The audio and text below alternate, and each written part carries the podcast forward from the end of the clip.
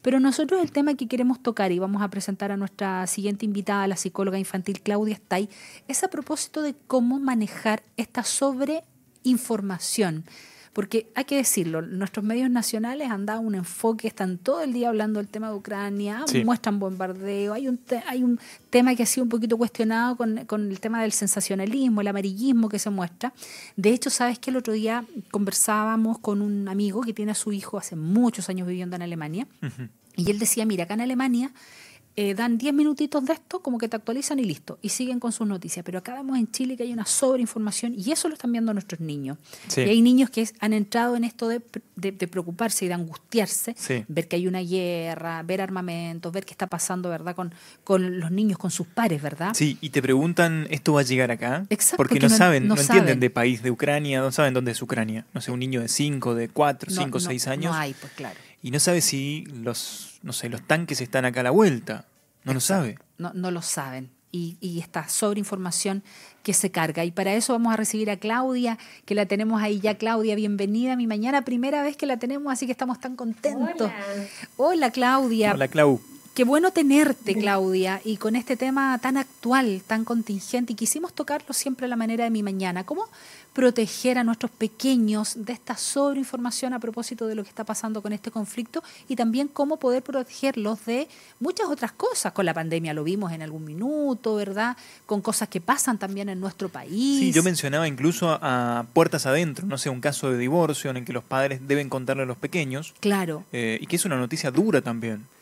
¿Cómo hacerlo? ¿Cómo manejar eh, situaciones de conflicto, Claudia, con nuestros niños más pequeños?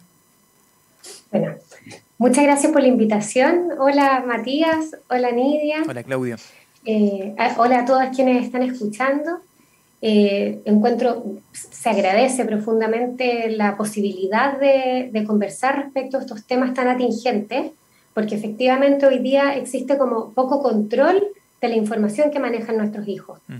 Y eso es súper, relevante porque hay hartas cosas que nosotros tenemos que revisar, pero lo más importante en el fondo es justamente que seamos súper cuidadosos con la información a la que ellos acceden y de dónde, de dónde proviene, porque tal cual como ustedes expresaron recién, en la televisión se, se conversa de manera cotidiana este tema y en un tono que, que busca en el fondo generar una emocionalidad que, que es incómoda, que es irritante, que puede generar ansiedad, depre, ¿cachai? Como efectivamente puede ser muy dañina para los niños. Y, y en dispositivos electrónicos en general, uno tiene que, nos toca a los papás ser quienes limitamos ese acceso, porque sabemos que la televisión y, y la, y, los videojuegos y todo esto, como la YouTube, por ejemplo, que también tiene mucha noticia al respecto, sí. eh, son, son vías que son adictivas, que buscan atraer al usuario y mantenerlo enganchado a eso. Entonces, si no lo hacemos nosotros, nuestros hijos pueden recibir y pueden estar enganchados a eh, información que no les corresponde saber y que, y que de derechamente puede ser traumática. O sea, el trauma está a la vuelta de la esquina. El trauma no es algo como que tenga que ocurrir la guerra aquí para que nuestros hijos sufran un trauma. Como que ellos son muy sensibles, son muy delicados. Y tener información que escapa de su capacidad de manejo emocional puede ser profundamente dañino. Claudia, entonces eh, el primer tip o el primer consejo es eh, manejar esto uno, ¿no? Como adulto responsable, limitar el acceso a esa información. Apagar la tele, o sea, informarnos está perfecto informarnos, es muy necesario, pero justamente hacerlo por los canales que corresponda, eh, como de alguna manera aquellos que nosotros confiamos, que va a tener una información ojalá menos sensacionalista y que además eh, sea durante un momento específico, limitado, con el objetivo de informarnos y, punto, digamos, y cerrar ese, ese canal. Claro. Tenemos que ser nosotros los papás, los cuidadores, papás, mamás, los abuelitos, tenemos que ser nosotros las personas de confianza quienes le entregamos la información a nuestros hijos. Eso, pero... pero Esta tiene que ser su primera fuente. Exacto. Eso es lo ideal. Es, eso, ahí es donde iba, ¿no? Este, finalmente limitarles el acceso a la información, pero, pero también un poco explicarlos, ¿no? Porque esto también hace el crecimiento del niño Em, y es ahí donde uno toma como, como padre, como apoderado, un rol importante. ¿Cómo, cómo se hace ¿no? para bajar una información tan dura, tan compleja, eh, como es por ejemplo la guerra, em, a un pequeño de 5, 6, 7 años, también un adolescente, ¿por qué no de 11, 12 años? Claro, depende mucho de la edad, pero yo sugeriría primero, sacando el tema de la edad, pero yo sugeriría de preguntarle al niño qué es lo que sabe. Ya. Devolverle un poco la pregunta. ¿Ya? Porque de alguna manera nosotros tenemos que ser quienes también transparenten la información. Entonces, si tiene una información que puede ser errónea o dañina, podemos clarificarla. Claro. La manera en que nosotros debemos hablar con los niños respecto a este tema siempre tiene que ser con la verdad. Yo hoy día publiqué esta noticia que, de, la mamá que, que, le cuenta a su hija que está en medio de un juego y la verdad es que tal cual como, como lo puse en mis redes sociales, que puede sonar súper duro, el cielo, el, el, infierno está tapizado de buenas intenciones. De verdad que eso es profundamente dañino para un niño. Claro puede ser psicotizante, ¿cachai? Puede enfermarlo. Claro, que es un poco... eso está pasando en la realidad. Y la gente está muriendo, ¿cachai? Y probablemente sí la toque más allá de lo que la mamá puede manejar. Entonces, de ninguna manera, nunca debemos mentir a nuestros niños, pero menos en una circunstancia como esa. Yo sé que la mamá, por supuesto, lo hace con todo el amor del mundo, con toda la buena intención, pero Incluso la nota decía que ella le asignaba puntos dentro de ese juego por, eh, por no sentir miedo, por no llorar. Y nuestros niños necesitan expresar. Claro. Es demasiado importante que nosotros podamos ser un canal que permita y que acoja sus emociones, que acoja el miedo, la incertidumbre.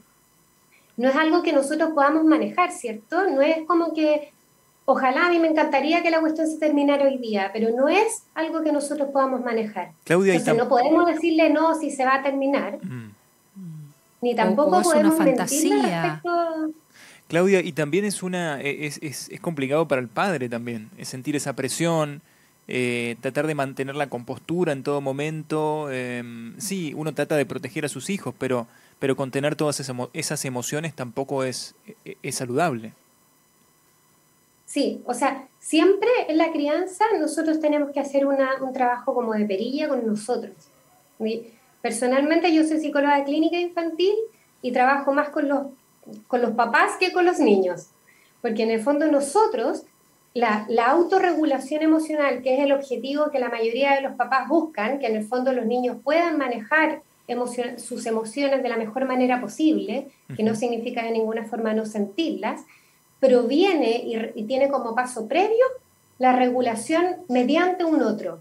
Entonces, somos el sostén emocional de nuestros hijos.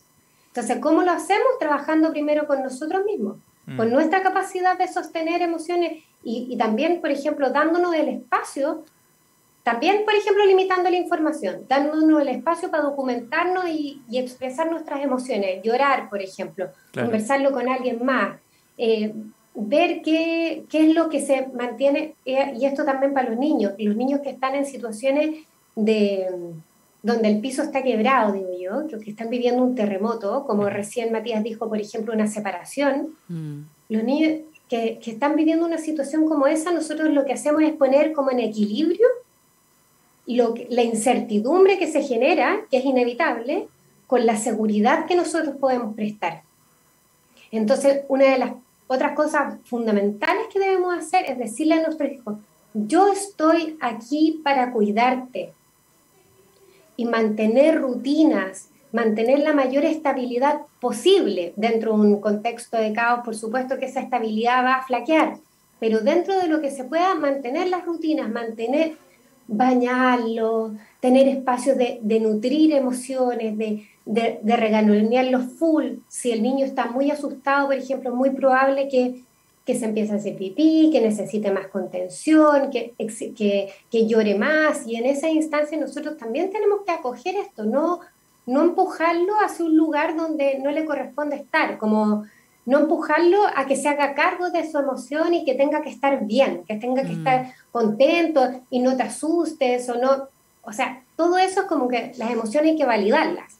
está perfecto que te dé miedo, yo entiendo que te dé miedo, a mí también hay cosas que me dan miedo, o que te dé rabia, o lo que sea que, está, que puedas estar sintiendo. y, aparte creo, Claudia, disculpa, que, que bueno, finalmente es que un niño tan pequeño sepa exteriorizar emociones, porque muchas veces se frustran, ellos no entienden eh, que, si es rabia, si es pena. Eh, entonces, creo que es súper positivo finalmente que un niño eh, primero pueda aprender a reconocer que le pasa algo. Mira, quiero compartir contigo esto, porque tengo autorización, no, no vamos a dar el apellido ni nada, pero escribe una persona, mamá, ¿cómo puedo hacer una campaña para traer a los ucranianos a Chile y que puedan estar bien? Mateo de 8 años. Y ella dice, no supe qué responder. ¿Qué hacemos en una situación así? Eso es lo que le vamos a responder. Hijo, no tengo la información. No sé cómo lo podemos hacer. No tengo toda Pero lo podemos averiguar. Te puedo acompañar a... ¿Es importante para ti? Eso. Si es importante para ti y yo siento como mamá que puedo ser un canal de ayuda, busquemos ese canal. Claro, estoy acá para apoyarte, para, acompañarte en esto. Em, Claudia, eh, hay otro tema, y, relacionado quizás saliéndonos un poco de la guerra, em, pero metiéndonos en, lo cotidiano, ¿no? en esto de, de las separaciones. Eh, hay una idea quizás, bueno, no tanto hoy en día, pero sí de algunos años atrás, de esto de em, que las cosas no están bien, pero aguantemos hasta que los chicos crezcan, ¿no? Este, Que genera un gran deterioro también en los pequeños y que además em, no hace bien, digo, cuando, cuando igual tenés 18, 19 años, que uno es, entre comillas, grande, eh, eh, tampoco te hace bien. Digo, si, si cuando uno, cuando en ese momento, digo, se sueltan un poquito y no se da esta seguridad de decirte, quédate tranquilo que está todo bien, que está todo en orden, que igual seguimos siendo tus papás, que te vamos a apoyar y todo, más allá de que tenga más de 18 años, igual le hace mal a una persona de esa edad. Hay una creencia en, en cualquier momento de la vida esas situaciones dolorosa. Claro, porque hay una creencia de decir, no, si tiene más de 18 ya se lo va a tomar de otra forma. No, igual, igual te hace mal. Claro que sí. Además que nosotros somos modelos, bueno, la cultura ha ido cambiando. Hoy día, cierto que efectivamente existe mucho más separación de que antes, porque antes se sostenían los matrimonios justamente independientes del malestar que pudiese existir dentro de ese núcleo, y, y se pasaba por alto todo terminaba siendo una historia de lamento, una historia completa donde papás, mamás no estaban felices, pero estaban juntos en función de mantener de alguna manera una imagen mm. ficticia de lo que es la familia, que debiera ser como amorosa, ¿cierto? Entonces, eh, siempre hay que conversar con los niños y ojalá en el momento en que las cosas están como un poquito más claras, o sea, como que no si si yo tengo dudas, si siento que, estoy en una situación de crisis con mi pareja y, no lo tengo muy claro, tengo que poder resolver y tener y como entregar es la claridad en la medida que yo también la, voy adquiriendo, digamos.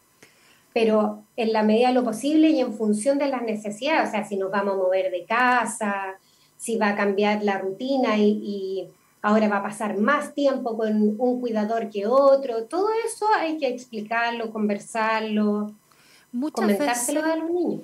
Muchas veces, Claudia, también, y tiene que ver mucho con nuestra cultura, esto, esto también de hacerle un poco el quita al dolor, eh, o quizás de subestimar a los niños.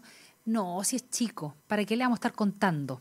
Dejemos ahí nomás si es niño. Eh, en nuestra época, los que tenemos más de 40, tampoco se nos permitía opinar mucho porque los niños no tenían opinión, entonces cállese, usted no se meta, no es tema suyo. Eh, ¿Qué pasa acá? ¿De qué edad se puede involucrar a los niños lo justo y lo necesario también en su rol de hijo? Em, ¿De qué manera, por ejemplo, puedo comunicarle que hay una guerra, o hay un conflicto en mi país, o hay una separación, o hay un duelo? Son todas las edades dependiendo de eh, la madurez del niño y que él me pregunte, o hay un espacio ahí donde yo puedo eh, jugar un poco con la fantasía, o no es recomendable. No, no es recomendable mentirles. ¿Ya? Ahora, sí, la manera y lo que la información que le entregamos tiene que ser acorde a su edad. ¿Le puedo, por ejemplo, explicar a un niño de cuatro años que me estoy separando del papá, de la mamá? ¿Cómo se le explica a un niño de cuatro años eso? El papá y la mamá ya no, no decidieron no ser pareja, y no van a vivir juntos. Sin embargo, vamos a seguir siendo familia y tú vas a seguir siendo su hijo y nos vamos y cómo nos vamos a organizar un poco. Y si el niño surge en el fondo dudas, porque también es como la información precisa. Sí, claro. Mm. Entonces, eh, si, si el niño tiene dudas, te va a preguntar.